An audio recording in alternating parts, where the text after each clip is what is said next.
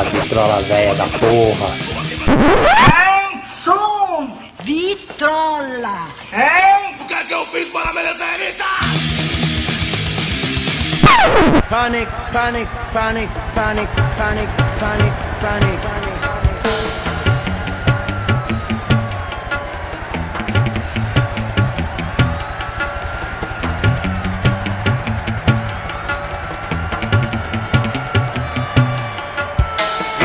panic.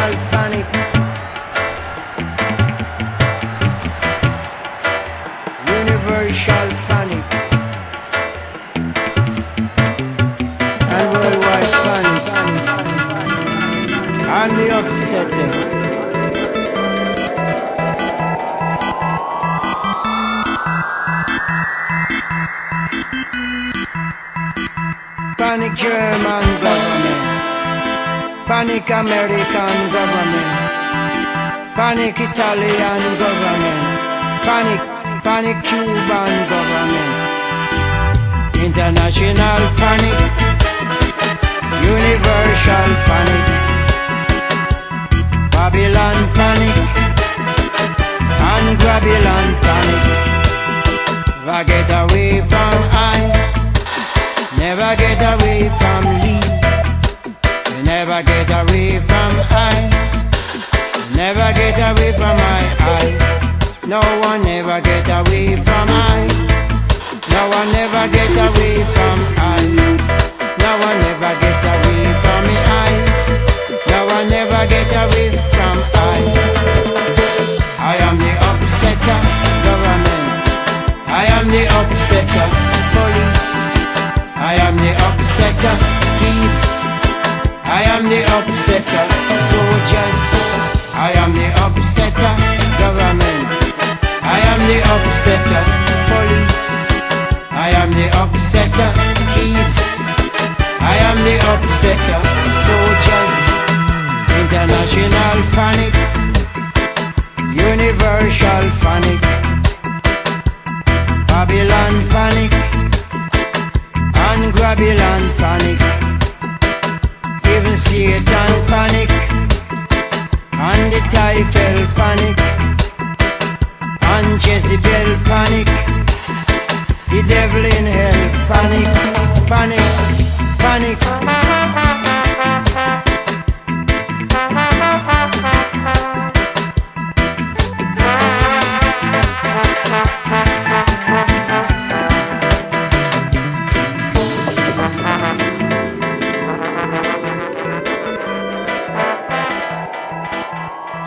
Salve, salve, salve! Aqui quem fala é o Infame Pig e esse aqui é mais um Vitrola Véia. Tá eu e tá também o meu amigo Gil. Firmeza, Gil? Opa, firmeza, é nóis, vamos aí, vamos pra mais uma. Hoje a gente tem aqui também a participação muito especial. Mais um doido que vem do sul participar aqui do Vitrola Véia e trazer umas paradas bem louca e bem diferente do que a gente costuma escutar. Hoje a gente vai falar com o Mano Tom. Cara, como que eu te apresento? Tom, Tom Cutelaria, Tom Cuteleiro? Me apresenta como um vagabundo, cara, que é o que eu sou. É isso aí, então é praticamente é um de nós aqui, então. Tamo juntão. I am the upsetter, evil spirit. I am the upsetter, evil crooks. I am the upsetter, evil souls. I am the upsetter, evil flesh. I am the upsetter, evil bones. I am the upsetter, evil home. I am the upsetter, evil in Rome. I am the upsetter, Roman Catholic. Pra dizer o que, eu faço, eu sou cuteleiro, né? Eu sou faço facas artesanais e trabalho com forjamento. Então, além de facas, faço coisas em metal em geral. Ando pesquisando peça de moto, quero fazer bicicleta, sabe? Esse tipo de coisa. Então, é só mais um artesão aí na, na vida. Falou cuteleiro, eu pensei já que era. Trabalhava no açougue, mano. Tinha alguma coisa a ver com carne. Produzo as ferramentas para ele, né? É, a gente diz que peça de cutelaria é qualquer ferramenta em metal. Então, uma enxada é uma peça de cutelaria, assim como um facão é uma peça de cutelaria, uma pá. A foice e um martelo. Uma foice e um martelo, exatamente. E, e os, e os diversos tipos de, de lâminas e facas e coisas. Né? É, e, e, dessa forma como eu faço é porque é feito como se fazia antigamente, assim, de forma artesanal, desde o forjamento até a fabricação de todas as partes dela, cabo, barrinho, porra toda. É bem louco, mano. É um trampo bem louco e é fogo, metal e marreta, né, maluco? Isso. Fogo, metal, marreta e, e muita paciência no acabamento. Pode crer. Muito tempo polindo, muito tempo lixando. Né? A gente fica com essa, com essa ideia de que ah, é, todo o trabalho do cara é uma. É, é, no meio do fogo e é uma emoção louca, nada, cara. 10% do trabalho é emoção louca, 90% do trabalho é de pé na bancada. Lixando. Lixando, fazendo uma literalmente uma punheta, pra frente, pra trás, pra frente, Ai, pra trás. Que delícia! Já vimos que o bagulho vai ser, vai ser uma loucura. Que demais! My professor, panic, panic, panic. I am the upsetter. I am the upsetter.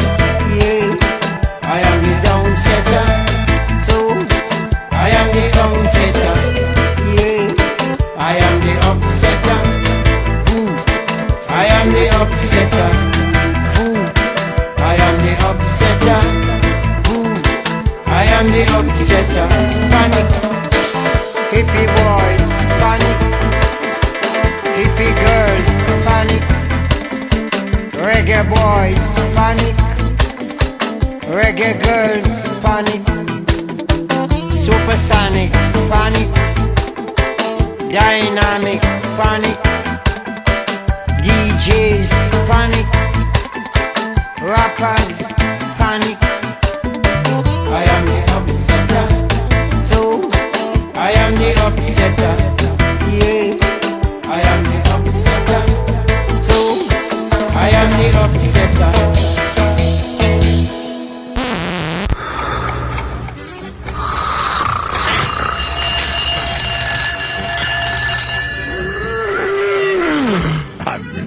Água nele, dano. Joga mais água. Aí.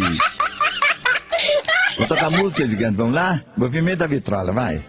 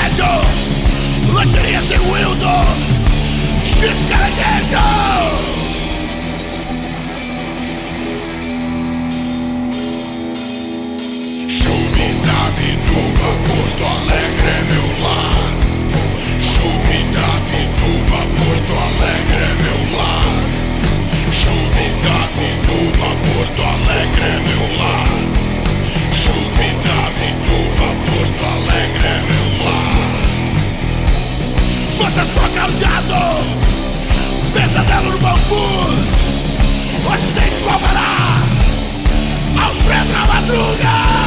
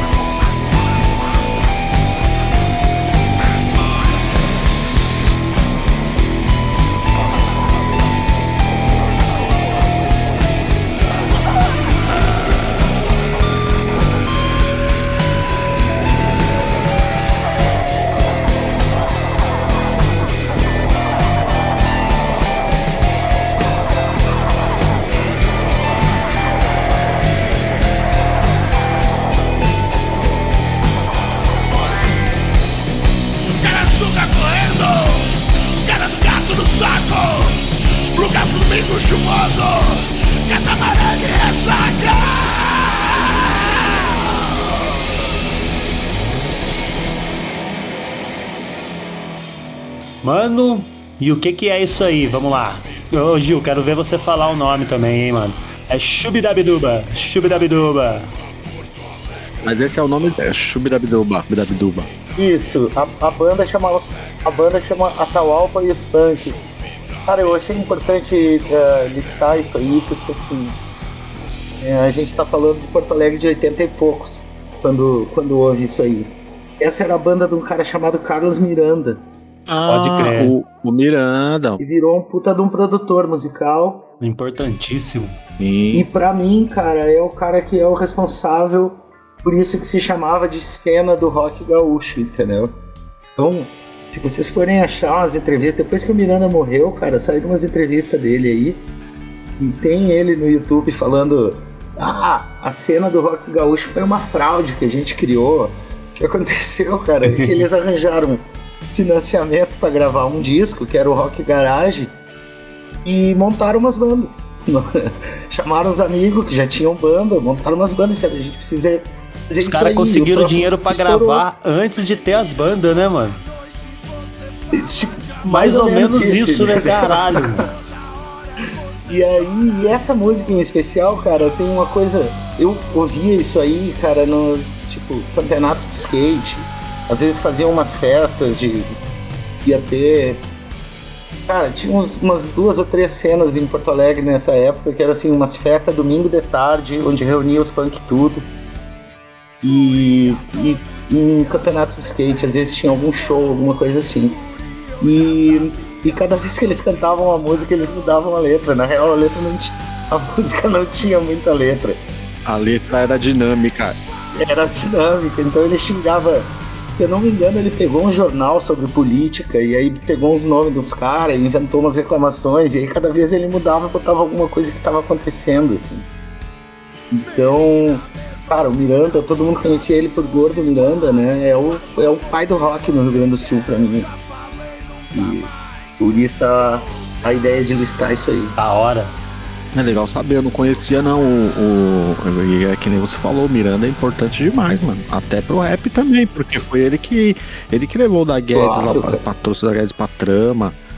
E aí o da Guedes lançou o disco, no disco tá lá. Carlos, é Carlos Eduardo Miranda, né, se eu não me engano. Carlos Eduardo Miranda, exatamente. E se tu for pegar a lista técnica desses dois discos aí, Rock Garage e Rock Garage 2, tá toda essa gurizada aí, toda essa galera, o, o Educar, puta, não vou. eu- sou péssimo de nome, mas se eu for tentar listar, eu vou deixar muita gente fora, mas assim.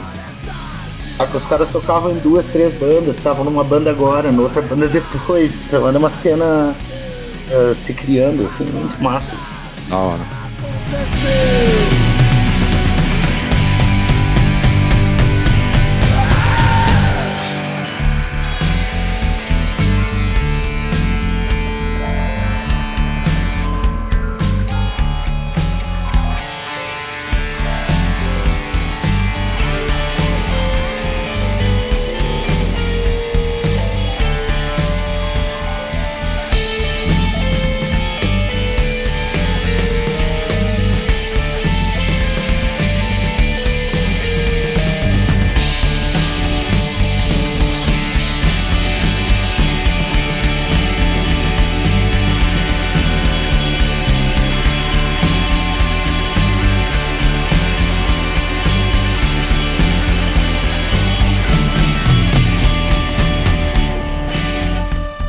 E Tom, fala um pouco pra gente aí, mano. Você é de Porto Alegre, capital. Sim, cara, eu nasci, nasci em 72, né? Sou amigo velho já.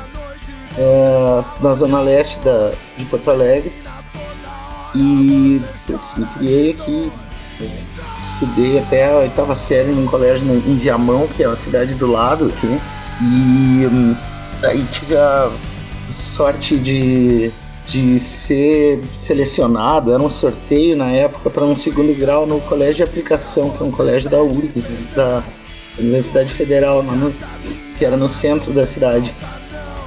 E hum, isso aí me deu a, a chance de, enfim, crescer na periferia, mas ah, tem uma parte importante de quando eu estava me desenvolvendo no, dentro da universidade já, né? Então pude acompanhar um pouco da, da cena que surgia, do início de movimento político, que os caras estavam fundando a sede do PT na época em que eu tava começando a me interessar por essas coisas, né, lá por 14, 15 anos. Então, eu sou um filho de- da periferia de Porto Alegre e sigo aqui. Não tem muita, muita alternativa de sair, cara. A menos que eu consiga fugir pro Uruguai, que é, um sonho, né? é o sonho de todo mundo. Deixa essa merda ruim. Ô Tom, como que você se envolveu com essa parada de, de fo- é forja, né? Como que você se começou a se envolver com essa fita aí, mano? Cara, eu era designer gráfico mesmo. Eu fazia site, logotipo, cartão de visita, esses negócios assim. Isso eu tava com uns 30 e quase fazendo 35. Tipo 2005, 2006. Mas eu tava, cara, tinham começado a crescer umas coisas tipo WordPress, sabe? As, as redes sociais tinham começado a virar o que estão virando agora. E eu me dei conta que o tipo de gente que eu atendia ia começar a fazer os negócios deles sozinhos, entendeu? Não ia. ah, saca? Eu atendia uma farmácia pequena, eu nunca. Eu saí de uma empresa que eu trabalhava e fiquei trabalhando por conta. Eu fiquei atendendo farmácia pequena, ah, enfim, empresas que dali pra frente eu tava sacando que iam começar a fazer os próprios sites e não ia mais ter lugar porque eu fazia. né? Fora isso, a minha única alternativa era assim, ou abrir uma empresa e começar a explorar a gente, ou entrar e tentar crescer numa empresa e ser explorado menos do que eu era, né? E não, não tava mais me cabendo isso aí, né? E velho, sempre tinha, sempre gostei dessas coisas. Eu me lembro quando eu era pequeno, eu tinha pedido uma solda. Acho que quando eu fiz 12 anos eu pedi uma solda elétrica, não me deram. Nossa, aniversário. eu tinha ideia, eu tinha ideia de fazer móveis em metal ou arte, alguma coisa assim, mas acharam que eu ia tocar fogo na casa. Talvez eles tenham feito a coisa certa. Né? E aí deu um acaso, velho. Eh, eu vim morar numa casa que um tio meu tinha construído. E eu fui mexer na instalação elétrica da casa, subi no sótão e achei uma daga lá. Encurtar o negócio, cara. Eu fui pra internet ver como é que eu ia restaurar aquela daga sem estragar. Terminei descobrindo um tutorial de forja e um fórum de, de sobre cutelaria. Os caras tinham bem pouca gente na época, devia ter uns 50 no máximo no Brasil. Os caras lá conversando sobre como se fazia, o que, que precisava, que material usava. Depois disso, cara, em 2006 eu consegui fazer um curso de cutelaria, eu já estava bem interessado, já tinha feito uma forja em casa, já tinha feito uma faca toda torta. E tipo, tava, ah, eu consigo fazer, eu quero fazer isso. Aí eu fiz um curso com dois caras que moram aqui perto, moram em Nova Petrópolis, na Serra Gaúcha. E tinham voltado dos Estados Unidos, onde eles tinham ido lá para aprender isso, para ver que tipo de forja os caras usavam, que materiais usavam e como é que se fazia. Então esses caras chegaram com um método aqui, né? É, Rodrigo Esfredo e Luciano Dornelles, os meus, os meus mestres. E aí eu vim desse curso que durou uma semana já fazendo uma faca meio decente, assim. Tipo, que eu já conseguia vender, entendeu? Então de, Da hora. De 2006, que foi quando eu terminei de fazer o curso, até 2009 eu fiquei levando os dois empregos, os dois emprego não, né? Eu nunca tive emprego, mas os dois trampos no mesmo eh, tipo dividindo o tempo, fazendo uma coisa aqui, outra ali. Lá por 2009, 2010 eu tinha virado exclusivamente cuteleiro. É, é isso, assim, foi uma, uma descoberta meio por acaso, Da hora. mas foi uma coisa que meio que salvou a minha cabeça e salvou a minha vida, porque eu consegui unir essa minha vontade de fazer algo artístico com um trabalho pesado no fogo, que era uma coisa que eu procurava também. É, não que eu estivesse procurando um trabalho pesado no fogo, mas uma coisa que me fez bem, saca? Eu, quando eu comecei a fazer aquilo ali, eu curti pra caralho. E daí pra frente foi uma bola de neve. Surgiu na vida, né, mano? Que louco, mano. É, surgiu, eu encontrei uma coisa que eu procurava que eu não sabia muito bem o que que era, né? Que tinha um talento. Sei lá, se talento ou insistência, meu velho. Porque a alternativa era procurar um emprego, entendeu? Então, Cara, e vamos que vamos então aqui. Vamos na sequência aqui que você trouxe aqui é Ney Lisboa com declaração.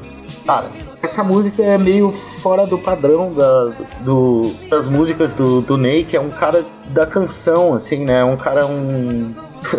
Se fosse fazer uma comparação, ele seria um Lurid de Porto Alegre, entendeu? Um cara da cidade, um cara que escolheu levar a carreira dele aqui e da- mesma forma que eu queria citar o, o Miranda, eu queria citar o Ney Lisboa nessa, nessa minha oportunidade de falar de música pra alguém, entendeu? É, acho uma letra uh, forte, legal. Lisboa é uma figuraça.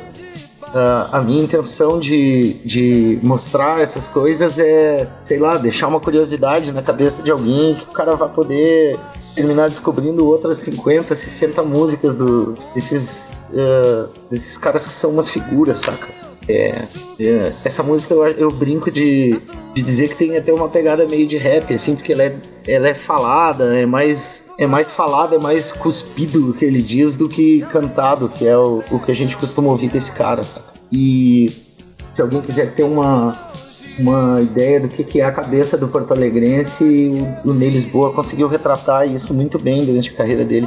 Esse cara tem livro, tipo, de história meio Agatha Christie, ambientada aqui, num, num período que ele não deixa muito certo em que, em que período ele tá contando aquilo ali, mas consegue pincelar. Se chama Um Morto Pula Janela, o livro dele. Consegue pincelar muito bem figuras e locais da cidade. Assim. Então, meio que me ufano dessas coisas, esses.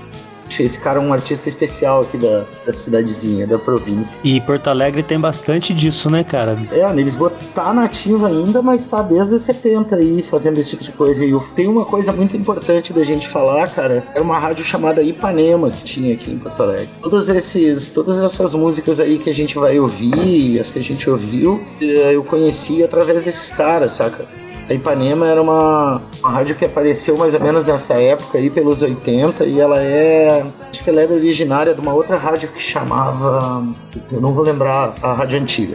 Depois eles foram englobados pela Band, e foi quando a Ipanema acabou, agora perto dos. perto de 2010, eu acho, 12. E esses caras focaram nisso, assim, de, de crescer, de mostrar artistas locais, de fortificar uma cena daqui, saca?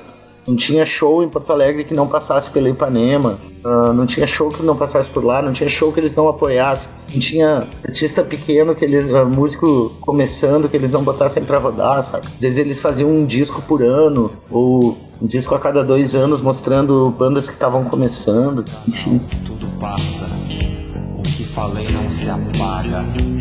A vida é uma palavra, o que matei não prestava. Fiz tudo por minha alma. O que senti eu te mostro, nessa loucura sem trégua. O que sofri foi sem volta, pois aprendi nos assaltos. O que chorei não se mede, o meu amor é tão vasto.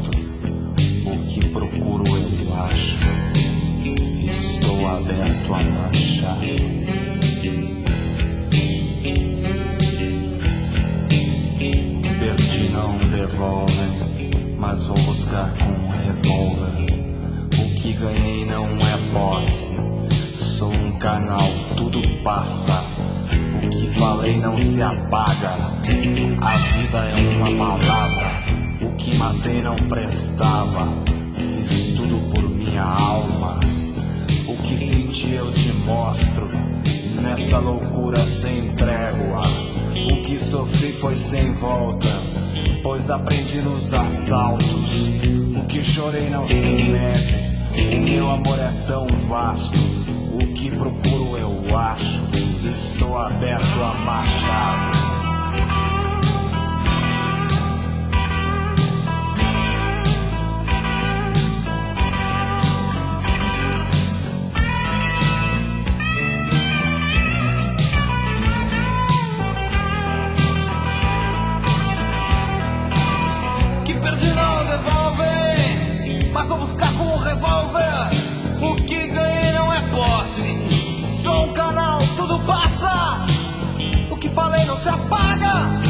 A vida é uma palavra que matei não prestava. Isso tudo por minha alma. O que senti eu te mostro. Nessa loucura sem trégua. O que sofri foi sem volta. Pois aprendi nos assaltos.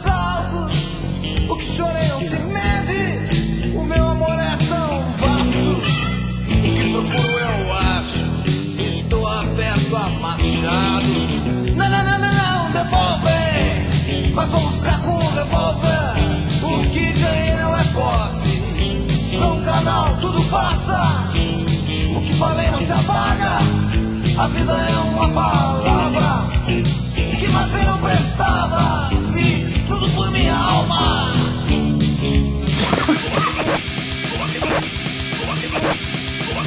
Eita, vitrola velha da porra.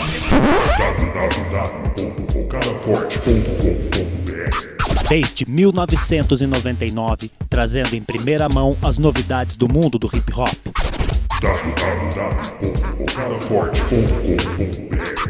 Notícias, entrevistas, lançamentos e muito mais no primeiro site sobre hip hop do Brasil. Acesse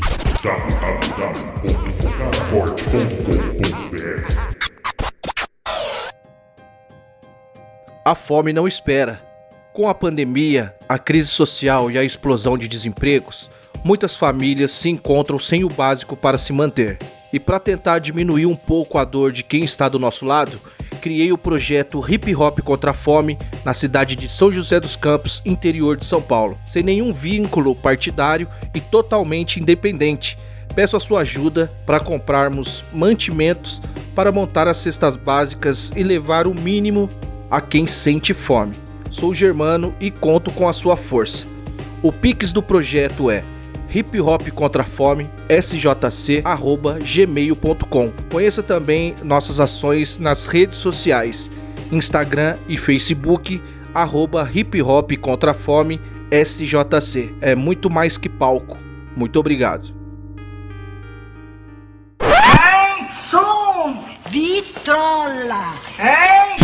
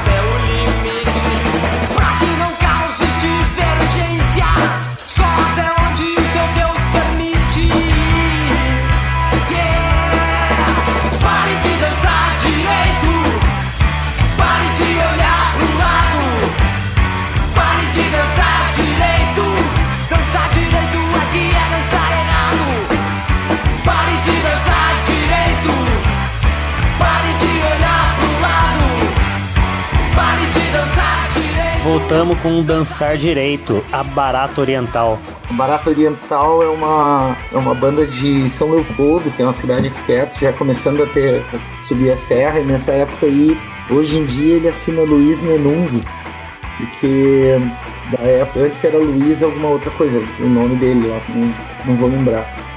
O Luiz virou, virou budista depois, que tem um, um centro um centro budista, uma centro budista aqui na serra, uma cidade chamada Três Coroas, em que desceu um, veio um velhinho do Tibete e tal, construiu o templo lá e o, e o Nenung virou monge lá. Depois ele abriu fundou uma outra banda chamada Dharma Lovers, e é meio que tem umas músicas que falam de sobre essa coisa da filosofia budista dele e tal. E agora ele tá com um outro projeto que se chama Projeto Dragão. O Nenung é uma espécie de. Ah, é um roqueiro classicão hoje em dia, mas nessa época aí da Barata Oriental era. Era punk rock na veia e, e gritaria. E esse era o tipo de coisa que tocava na Rádio Ipanema, que eu tava falando antes. E é uma. me dava já preocupado em mandar umas mensagens. Tipo, essa música fala. Para de dançar direito, dançar direito é que, tá dança, é que é dançar errado, saca? Descobre o teu jeito, dá os teus pulos, né? E, nossa, era uma coisa, era mais uma dessas bandas que se ouvia aí em campeonato de skate, em festa underground de cidade. A famosa garagem hermética, quem é que nunca teve aqui e passou uma noite na garagem hermética? Pode crer, é o lugar, esse lugar aí todo mundo fala. Era lá onde rolava os shows e tal. Eu não lembro se eu fui nesse. Na época que eu fui, se ainda tinha. Eu fui em algumas casas, fui no. Não, mano. Fui numas festas de boy, num, alguma coisa divino. Não sei se é divino. Pode ser, velho. Não lembro agora o nome. Fui numa também. Fui numas, numas underground também, é, mas eu não vou lembrar o nome. Te levaram no beco? Não, eu fui em umas, eu. eu... Calma aí, Gil. Os caras te levaram pro beco lá, Gil? Não, mano.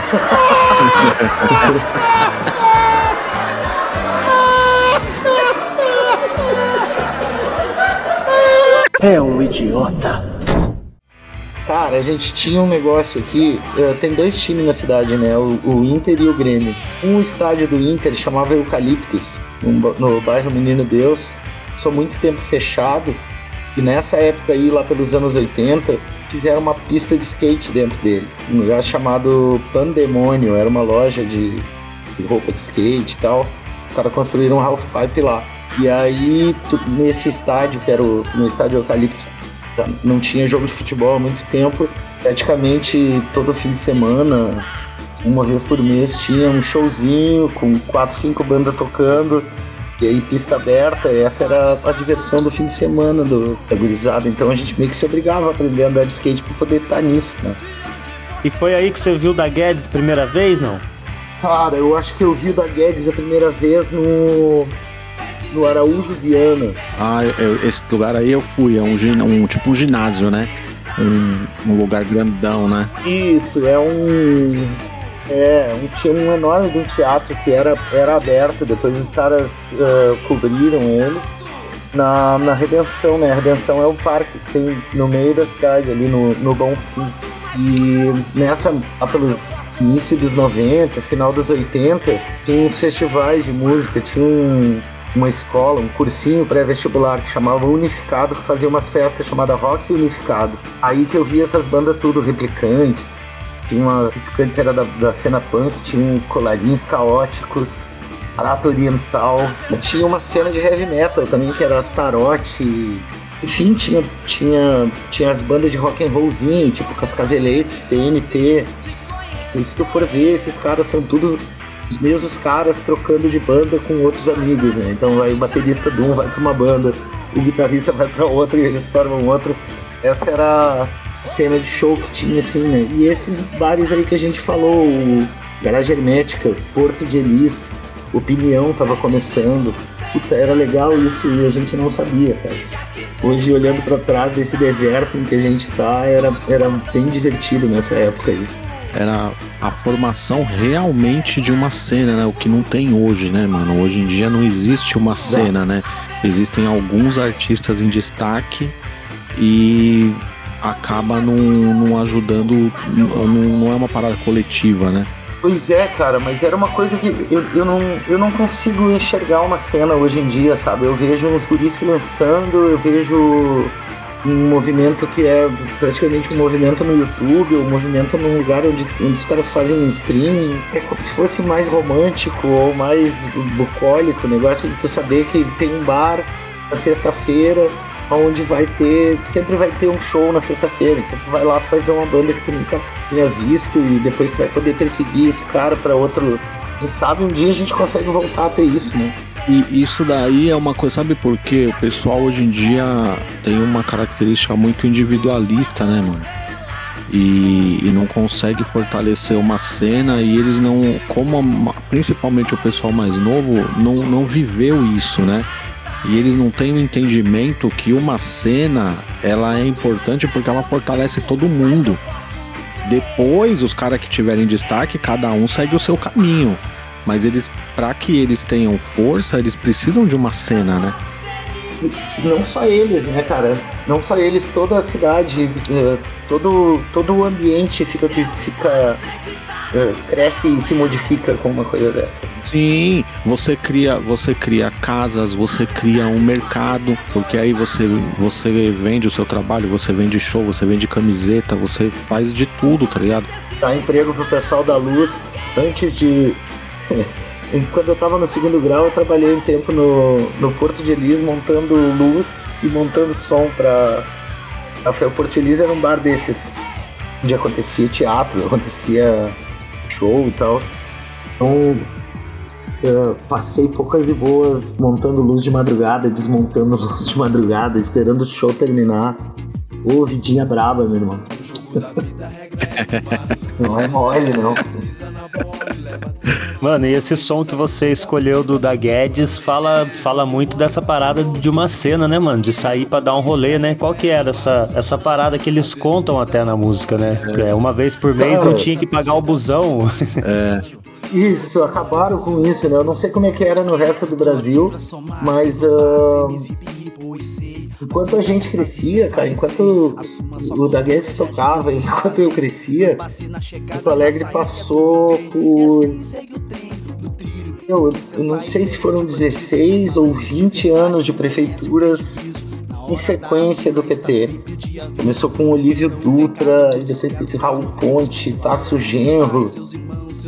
E, e Porto Alegre, cara, no- já na primeira gestão do Olívio Dutra, velho, ele, ele botou polícia militar, que a gente chama de brigadiano aqui, botou a polícia militar a dirigir os ônibus, botou pra correr uma máfia que tinha na, na, no transporte coletivo da cidade. E aí começou, depois de, depois de ajeitarem esses negócios, começou a ter um domingo por mês, ou um domingo que, que tinha, lá, vacinação, que caía no dia da vacinação, eh, tinha passe livre, né? Se não tinha nada de especial, acho que era o último domingo do mês, ou o primeiro domingo do mês, era, era passe livre. E aí a gente.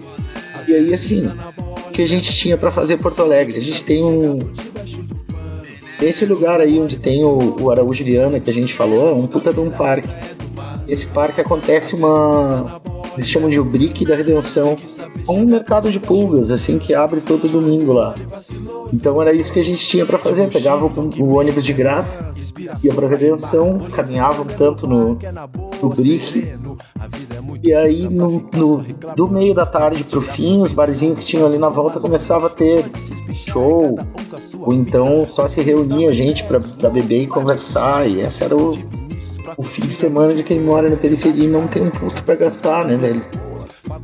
E Aqui em São José nunca teve essa parada de, de rodar de graça nos busão, não. Aliás, aqui a cidade é um dos lugares mais caros que tem.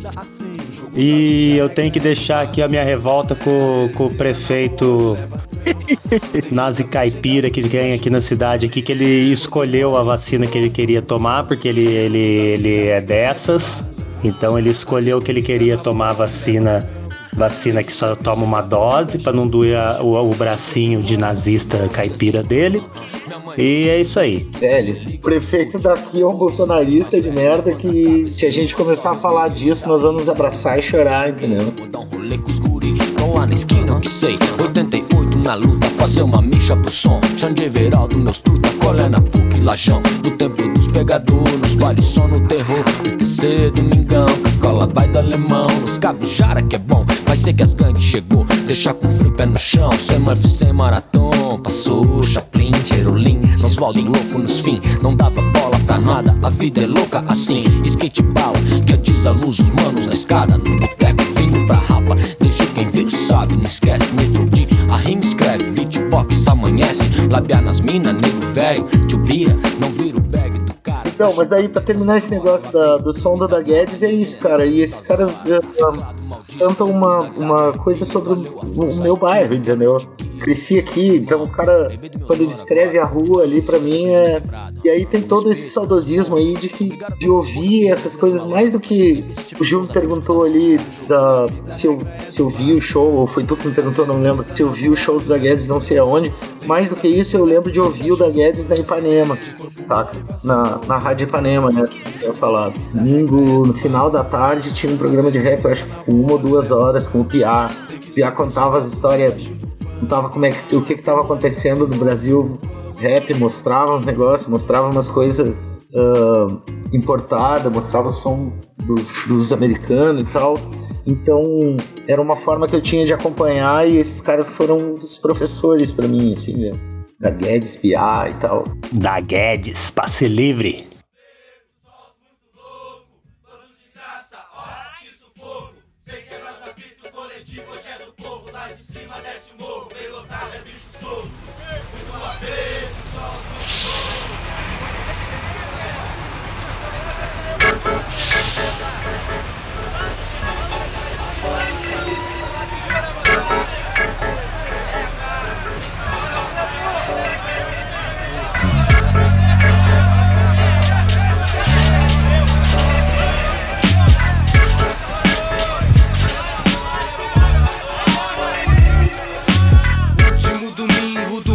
Ou não? Sei que pelo menos uma vez vejam vocês aqui. O banzo é de graça pelo menos uma vez por mês. É bom, um direito adquirido pelo cidadão comum sangue. Um dia de visita de encontrar meus irmãos. Negro X já vai colar nesse busão que sai aqui do Partenon. O destino é bairro centro aí. É só colar, trocar uma ideia e matar. A saudade dos chegados só pra começar. Coletivos lotados sempre pra todos os lados. Quem depende deles e quem pega tá ligado. Que aqui não tem frescura. É um, dois. Já foi dada a cara dura. É hoje que os manos tão tudo na loucura. O cobrador tirou uma folga. Hoje a roleta é toda tua. Nesse dia rola cada figura. Volto nascer da lua, pode crer. Muito aperto, é só os muito louco. Doce de graça, ó, que sufoco. Sei que é nós na fita, o coletivo hoje é do povo. Lá de cima desce o morro, vem lotado, é bicho solto. Muito aperto, é só os muito louco. Doce de graça, ó, que sufoco. Sei que é nós na fita, o coletivo hoje é do povo. Lá de cima desce o morro, vem lotado, é bicho solto. O banzo tá lotado até a janela. Foda-se o VT, chegou o morro, sobrenome favela. Deve ser por isso que os gambé tão mais espertos do que nunca. Hoje desceu a periferia, estão com na nuca. Mas no trondi não te preocupa, porque o safado não nos acha nem com duas lupas. Tô eu, meus irmãos e várias mutuca. Intercâmbio MPVC, tuca. Puta que pariu, a porta de trás abriu. Pra não perder o costume, pular na roleta, o zinhozão, Frank e o Dario. Lá do fundo escutei o som do cavaquinho. Era só os partideiros, no comando Messi Nequinho. Pode crer dos meus, vem pianinho. Muito aperto, é só os muito louco. Banzo de graça, ó, que sufoco. Sei que é nós na fita, o coletivo hoje é do povo. Lá de cima desce o morro, vem lotado, é bicho solto. Muito aperto, é só os muito louco. Banzo de graça, ó, que sufoco. Sei que é nós na fita, o coletivo hoje é do povo. Lá de cima desce o morro, vem lotado, é bicho solto. É simplesmente dar um rolê. São tantos aliados que na correria a gente não consegue ver. Então é assim que vai ser. Acredite, não coça o saco na baia. Hoje é passe livre, saia, te toca da baia. Eu já tô aqui na parada, no ponto. As horas vão passando e eu fico aqui queimando no sol. Socorro, dezembro, Porto Alegre, passe livre, mais de 37 graus no morro. Aqui também esquenta ainda mais que hoje é grenal, nada mal. Os banzos pro beira rio tão estrombado, é natural. É só ficar esperto pra de torcida não tomar pau. Grenal, aqui o bicho pega, tá canal. Ha, eu sou gaúcho e tal. Vamos aí. Há vários rolés sem treta pra tu curtir com teu guri. Na zona sul, na zona norte, zona oeste O lado leste é aqui. Onde vários manos saem pra se divertir. Manda um salve a todos os aliados que compõem Lado a lado esse extremo aqui. Aí Nitro te preparar que na cozinha tem Galdério misturado com MC É tudo tri e É assim, fazendo barulho, dando um dois bagulho. Nunca devendo pra não ter conta aqui também ninguém carrega embrulho. Dos meus manos eu tenho orgulho. Pera aí, o itinerário ainda não é certeza Porto Alegre é imensa Ih, que merda de recuo é vem descendo 347 Volta da cobra Alameda Via presídio central Muito aperto, é só os muito louco Banzo de graça, ó, que sufoco. Sei que é nós na fita, o coletivo hoje é do povo. Lá de cima desce o morro, vem lotado, é bicho solto. Muito aperto, é só os muito louco. Banzo de graça, ó, que sufoco. Sei que é nós na fita, o coletivo hoje é do povo. Lá de cima desce o morro, vem lotado, é bicho solto. Alarido formado, na cozinha só os confirmados. O ônibus não para, azar aqui já tá lotado. Ali sentado de tom, bem avon, batendo a cabeça no teto, vem o Newton. Coletivo é o 347 via PC, PC Alameda Partenon. Direto pro centro eu vou, na trilha do rap eu tô. Bairro centro, do centro pra qualquer quebrada. Hoje é de graça. Pega quantos tu quiser, não dá nada. Cada coletivo com sua Cada um fama. com seu mistério, qualquer um 347 ou 470. Tantos outros, tanto faz. Ônibus de quebrada periférico sempre carrega mais. Quem conhece as carinhas sei que sempre anda na paz. Cada um no seu rolê, aproveitando no respeito, eu sei. É ou não é DJ de lei? Andamos quilômetros para pegarmos um ônibus e irmos para casa.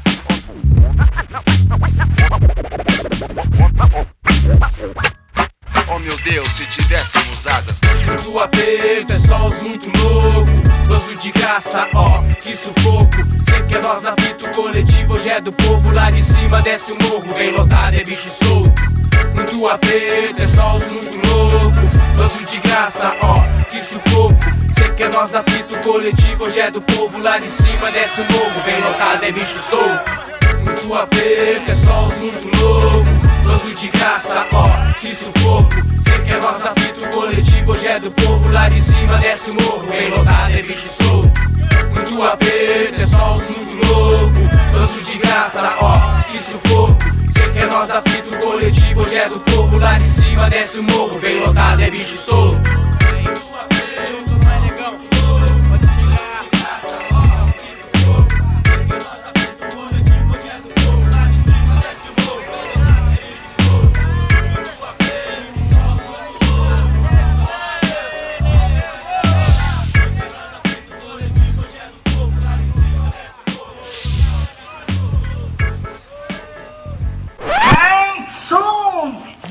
Vitrola! Hein?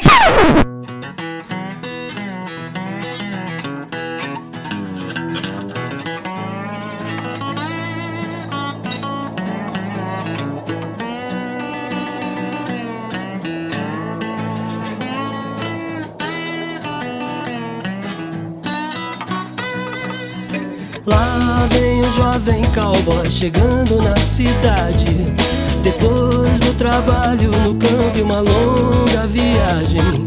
Cansado procurando uma pousada pra dormir. E um bom lugar pra se divertir. Hum.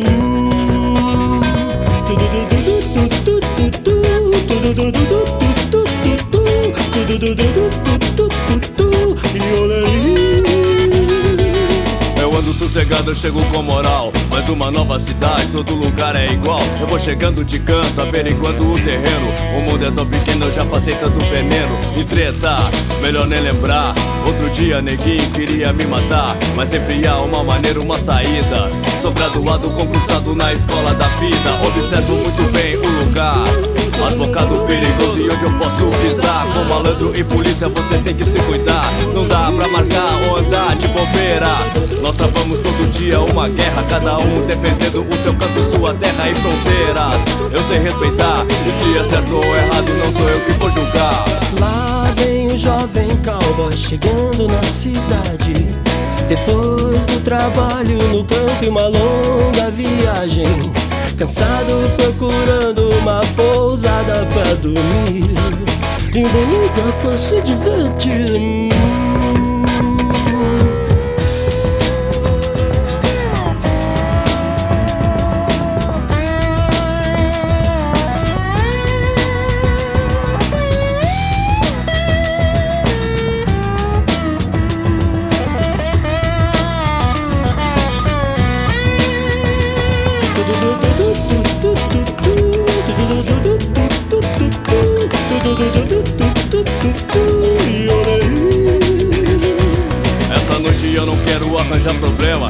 Só quero uma pequena que seja esquema.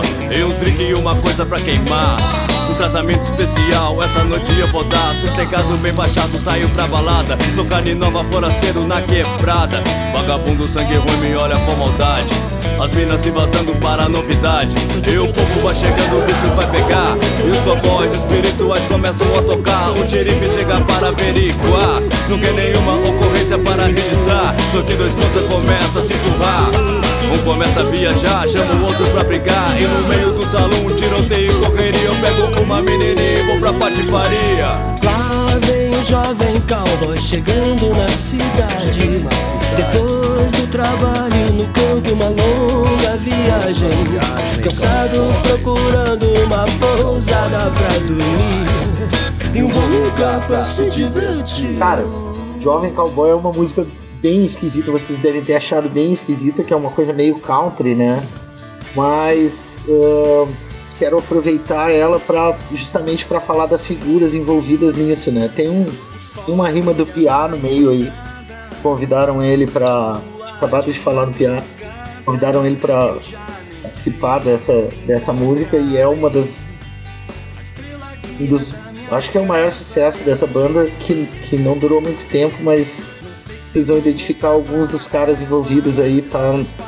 O guitarrista dessa banda é o Márcio Petraco, que é o cara do TNT e do Cascaveletes.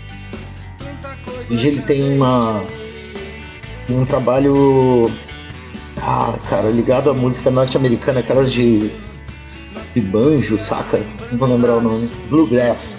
É, conjunto Bluegrass Porto Alegrense, hoje ele tem. E o outro cara, o vocalista dessa banda, meu, é um cara chamado Júlio Reni.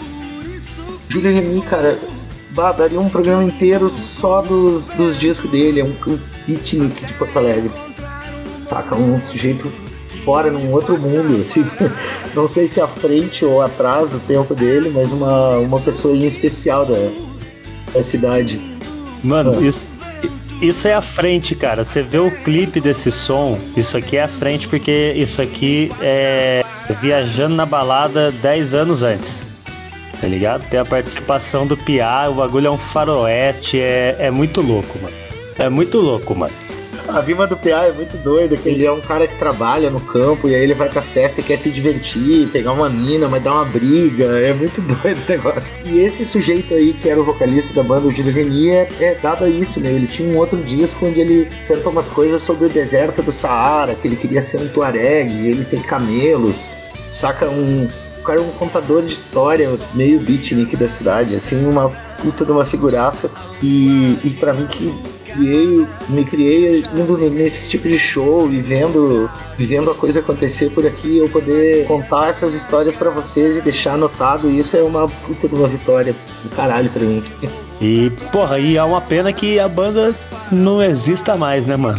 Cara, sim, é, aí depois o Júlio Renin meio que se retirou, assim, agora faz um, faz um tempo aí, quando os caras ficam muito tempo sumidos, uns amigos vão lá, resgatam ele e gravam alguma coisa, entendeu? Meio tem uma história do que fizeram com o Raul Seixas, assim. Sei que ele tava fazendo show aí o ano passado.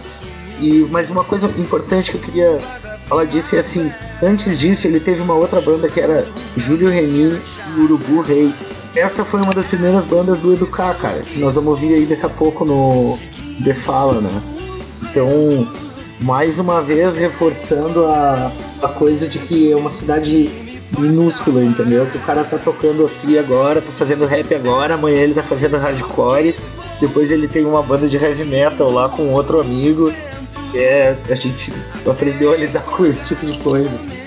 Tom, voltando um pouco aqui, perguntando mais um pouquinho sobre essa sua carreira como cuteleiro, como forjador. Mano, eu fico, eu acho muito louco, eu acompanho você lá na, nas suas publicações no Instagram. E eu acho muito louco aquela parada que você faz com o metal que ele fica todo rajado, mano. Aham. Uhum. Aquilo ali tem um nome, né? Como que chama aquela fita ali que você faz, mano? Aquilo ali é o aço damasco, cara. É, é o seguinte. Se tu olhar uma espada japonesa bem de pertinho, ou se tu olhar uma, uma espada hindu 600 anos atrás, mil anos atrás, bem de pertinho. Nossa, é um sonho da minha vida ter uma katana. tu vai ver que ela também é rajada. E ela também tem aqueles uns desenhos parecidos com esses que eu faço. Pode O que, que crer. acontecia? Os caras não tinham aço, cara. É, quer dizer, tinham aço, né? Tanto que eles faziam, mas assim, aço é- sempre foi uma coisa cara, Uhum. saca? Pra gente fazer, o, que, que é aço? Aço é ferro mais um pouquinho de carbono. Mas pra tu botar esse carbono, tu precisa de uma usina. Tu precisa de muitos dias de trabalho de gente que saiba o que tá fazendo. Então, assim, os vikings tinham a manha de fazer isso, os japoneses tinham a manha de fazer isso, os hindus tinham a manha de fazer isso. E aí, assim, eles pegavam ferro e enriqueciam esse ferro com carbono, que eles conseguiam tirar de outro tipo de minério de ferro ou de enfim, de um determinado local, eles conseguiam retirar, extrair eh, carbono e misturar. Então, para eles conseguirem ter um aço que era que ia se sair melhor do que ferro, tipo, se tu bater uma espada de aço contra uma espada de ferro, a espada de aço vai cortar de ferro. Então, para eles conseguirem fazer isso, eles precisavam fazer uma coisa parecida com o damasco, que é isso que eu faço. Só que hoje em dia eu faço só. é, não é só, mas é mais pela beleza ou para demonstrar o controle. Então eu já pego aços muito bons, eu poderia fazer é, faca- uma faca ou uma Uhum. peça, seja lá o que for, de um, aço desse que eu compro e misturo esses dois aços. Misturo é, é na grosseria mesmo, eu esquento lá a 1200 graus e aperto um contra o outro e aí eu vou fazendo. Cara, pensa num. Mil folhas. Pensa em pegar massinha de modelar de duas cores, Pode botar uma, uma empilhada em cima da outra e ir dobrando. Então tu vai misturando aquelas cores. E aí tu consegue controlar. Por exemplo, se eu torcer para um lado, eu vou ter um desenho. Se eu torcer para o outro, eu vou ter um desenho. Se eu cortar e empilhar elas de uma forma, eu vou ter um desenho. Então, essa aqui é a brincadeira de, de controlar e, e fazer um aço mais bonito, né? É muito louco. Mais bonito, exclusivo pro cara que vai que vai ter aquela peça. E no meu caso, eu dou muita importância para que tenha alguma referência a uma cultura, alguma referência a uma época. Vou atrás dessas coisas aí, é isso. A técnica se chama aço damasco. Aço damasco. Como você falou, você aprendeu porque encontrou uma adaga no sótão da sua casa e foi procurar saber como que você iria arrumar ela sem meter ela no esmeril. E basicamente daí você aprendeu que tinha que meter no esmeril, qual que foi? Cara, não afiem suas facas no esmeril. É, me procure, me procura no Instagram, eu dou, eu dou dica, eu sempre tento responder, dou dica de como afiar. É, o esmeril é um assassino, aquele tiozinho que a gente tem o maior. Aquele tiozinho que a gente tem o maior carinho por ele, que passa afiando faca, tá ligado? Eu Não sei se tem por aí. Passa de bicicleta. Aquele cara é um filho da puta. é. Porque o esmeril vai fazer um. O que, que é um bom fio de uma faca, né? Quando tu consegue gastar, desgastar o, a lâmina daquela faca até que tu tenha uma parte em zero ali, né? O, o gume dela, o fio, tá em zero. Então tu consegue fazer isso passando ela com calma em cima de uma pedra de afiar ou em cima de uma lixa. Compra uma lixa, põe, põe numa superfície lisa e, e fica passando por cima. Um esmeril, cara, é um troço que vai fazer um risco feio e vai fazer um desbaste. É meio agressivo, né? É, então ele vai mais estragar a tua faca. Sem falar que um esmeril pode aquecer demais uma lâmina. Vê uma coisa, ó. Se o aço mudou de cor por calor, ele começa a mudar de cor lá em 150 graus. Se ele chegar a uns 300 graus, que é o aço vai ter ficado meio azulado, assim, tu estragou a parte mais importante da faca, que é o tratamento térmico dela. Olha só. Então, se quando o tiozinho se distrai ali, a tua faca fica meio preta com uma mancha azulada no fio, aquilo ali tá mole. Eu não sei como que é aí, é que pelo menos aqui ele passa com, com uma flautinha aí em São Paulo é assim também, Ju? É, é, é, é, uma flautinha. Isso, é uma flautinha lá. E ui. Caralho, né, cara? Aí no sul é também, ô Tom? Aí no sul o tiozinho com a flauta. Aham, exatamente, é a mesma coisa. É universal. Caralho, será que é o mesmo tio, mano? É franquia, mano. O bagulho é, o bagulho é tipo McDonald's, mano. Vitor, tu paga uma grana pra um japonês, ele te manda uma bicicleta com um esmeril preso e uma porra de uma flautinha. Afia alicate, afia tesourinha. É o mesmo tio, rapaz. Se liga, é o mesmo tio. É que nem Papai Noel, rapaz. Droga, tô fora. Pego minha bike e vou embora. Mas, mano, você aprendeu que não se deve colocar a lixadeira entre o dedão do pé e passar sua faca pra limpar ela. E acabou no primeiro desafio sobre fogo do History, certo? Pô, que massa, né? E, e levou o título, mano. Depois, quando. Isso foi da hora, que nem você falou no começo da gravação que você viu e eu troquei ideia. Pra mim foi a mesma coisa, porque eu já tinha visto a, o, o programa, tá ligado? Aí quando apareceu, apareceu a notificação pra mim, eu olhei e falei, caralho, mano, será que é o cara, mano? Daí, pá, eu peguei ele e falei, porra, mano, que da hora, né? Eu até comentei com você na, na época até, né, mano? Falei, porra, que da hora, mano. E. E, mano, como que foi essa fita, mano? Do nada, de, como que você caiu lá? Você mandou a inscrição, né? Esses programas do, do History, você manda ali uma, uma, um vídeo, como que é? Isso, cara, é, eu participei do primeiro desafio sobre fogo América Latina. Né? Foi a primeira edição exclusivamente para América Latina. É, eu conhecia o programa, velho, de ter visto algumas vezes, mas é assim, nunca tinha assistido muito e nem gostava do programa, porque que nem sabe aquele aquele teu amigo que é médico e viu um médico na novela, e ele vem te dizer, ah, mas não é assim que a gente trabalha. Eu imaginava que era mais ou menos aquilo ali, entendeu? E tem umas partes que eles não mostram e tal, tipo, o tratamento térmico aparece muito pouco. Tinha, eu tinha umas um, certo preconceito, assim. Aí eu vi que estava aberta a inscrição e vi que o pessoal não estava levando muita fé, né? Que assim, meu. Aproveitar para falar isso, que eu tô um pouco fora do meu grupo, dos grupos onde eu costumo falar, né? O meu, o meu grupo de colegas, cara, é 99% de bolsominion. Entendeu?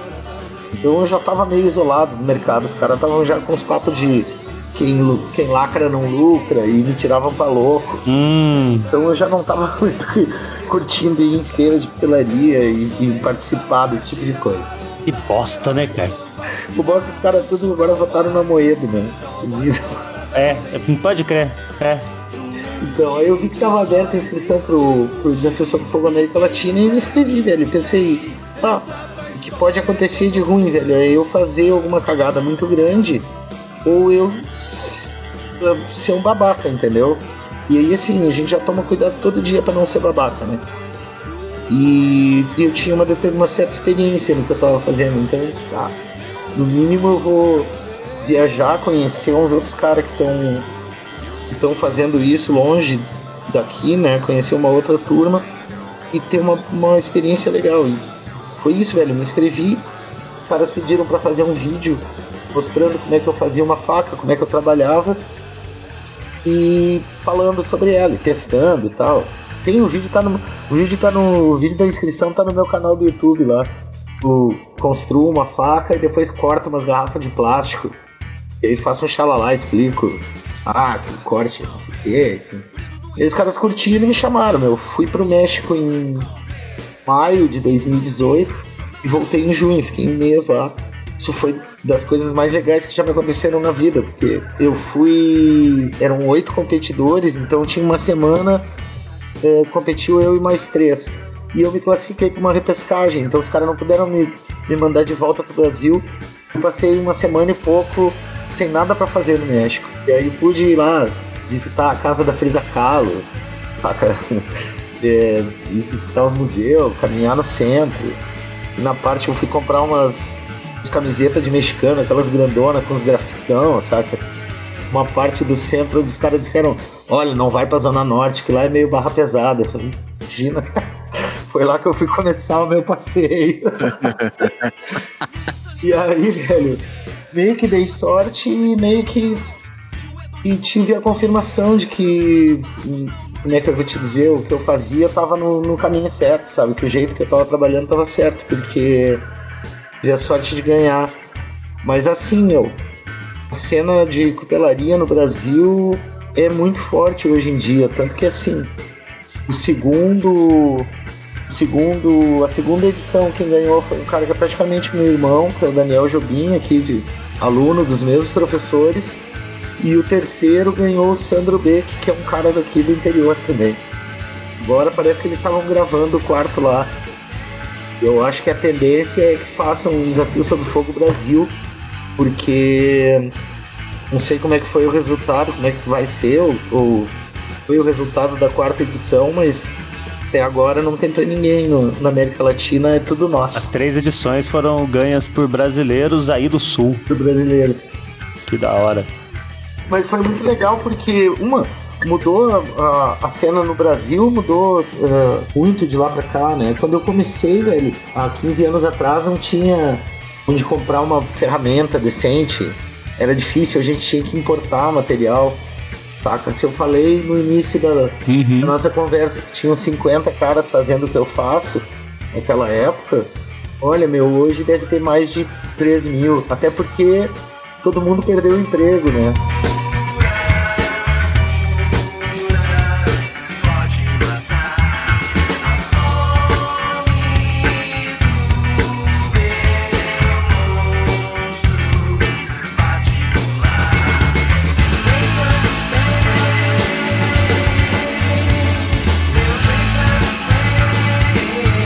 Pra gente fechar aqui, você traz mais uma. Porra, mais um puta de um destaque da cena de Porto Alegre, que é o The Fala com Não Me Mande Flores, mano. Cara, The Fala, qualquer uma que fosse tocada The Fala ia ser uma pedrada, né? E uma coisa. O, o Educar é um. O Educar sim é um verdadeiro mito, cara. É um, né? um, um deus da cena, sabe? Uma, uma pessoa que brilha diferente dos outros, fez um milhão de coisas. Lembro de uma época dele tocando funk de Miami, saca? Umas paradas assim, vestido de mini saia coturno pela cidade de moicano, saca? Umas coisas. O Educar, cara, a gente tem uma feira aqui que era uma feira agro, chama Expo Inter. E aí os colégios iam, então eu tava no primeiro grau, velho. Numa excursão do colégio pra Expo Inter e passo o Educar completamente louco, eu acho, vestido de uma mini saia de tule preto e coturno, um moicano enorme levantado, eu fiquei olhando, eu devia ter uns 12 anos, fiquei olhando aquele cara passar e disse, velho, é isso que eu quero ser na vida, meu. Então podia deixar de pedir pra tocar isso, é um dos melhores maus exemplos que pode ter no mundo. Educar, Educar é muito louco. Educar é muito louco, mano. Educar já fez todo tipo de música, mano. É. Todos os estilos. Eu vi uma vez tinha um negócio chamado Vortex aqui em Porto Alegre, que era um. Era um estúdio e bar do pessoal dos replicantes. Às vezes eu tava chegando lá e a gente ia pra tomar serva e ver. Ficava passando uns vídeos umas telinhas que tinha. Então eu tô entrando no, na Vortex pra. Lá pra ver alguma coisa, pra tomar alguma coisa. O Educar sai correndo de um estúdio que tinha no fundo, vem até a frente do negócio, dá uma cabeçada no muro, volta cambaleando e depois sai um Fuca com ele pro pronto-socorro. Isso era uma tarde normal, da virada dos 80 pros 90 em Porto Alegre. Bom, mano, da hora falar com você aqui. Da hora a sua lista também trouxe coisas bem interessantes, né, Gil? É, contou a história aí, uma, um trecho, né, da história da, de, de uma cena, né, mano? Importante isso. Um trechinho de uma história da, da cena de Porto Alegre, mano. Quis aproveitar pra, pra deixar esse registro de o que, que eu vi enquanto eu crescia, né? Ou o que, que nos trouxe até aqui. Valeu mesmo. Agradeço demais aí vocês terem me chamado, cara. Uh, com todo um orgulho. Uma, mais um tiquezinho daquele das coisas a fazer na vida, que é conversar com os caras massa. Valeu mesmo. É isso, eu, eu que agradeço e já deixo aberto aqui mais um convite que em breve a gente te atormenta para participar, porque tô ligado que história tem e trocar ideia com mais uns doidos aqui também com a gente. E, mano, dá um salve quem quiser conhecer o seu trampo. Cara, uh, isso, agradecer, agradecer de novo a vocês, agradecer a quem, quem ouviu aí, que quiser conhecer mais, uh, cata nas redes sociais aí, Tom Cutelaria, T-O-M, T-U, eu não vou saber soletrar o resto, Tom Cutelaria, tá no Instagram, eu tenho um canal no YouTube também, chama To- Tom Silva no, no YouTube. Cara, o canal do YouTube é legal para quem é interessado, quem quer saber como é que é uma oficina. Peguei o conteúdo, o curso de introdução à cutelaria e gravei seis vídeos com o pessoal da, da Mandrake Filmes aqui de Porto Alegre e botei esses, esses, eh, esse negócio lá porque assim começou a aparecer um monte de charlatão vendendo EAD de cutelaria dizendo mude a sua vida, tenha uma profissão. Se quer saber, eu vou dar de graça o que esses caras estão vendendo. E quem se interessar, que siga o seu caminho. Então, o YouTube, para quem, quem quer conhecer um pouquinho mais disso, é interessante. E fora isso, tô no, tô no Facebook também, mas quase não uso. Mas me achem lá no, no Instagram, sempre que eu posso, eu respondo todo mundo que manda mensagem lá.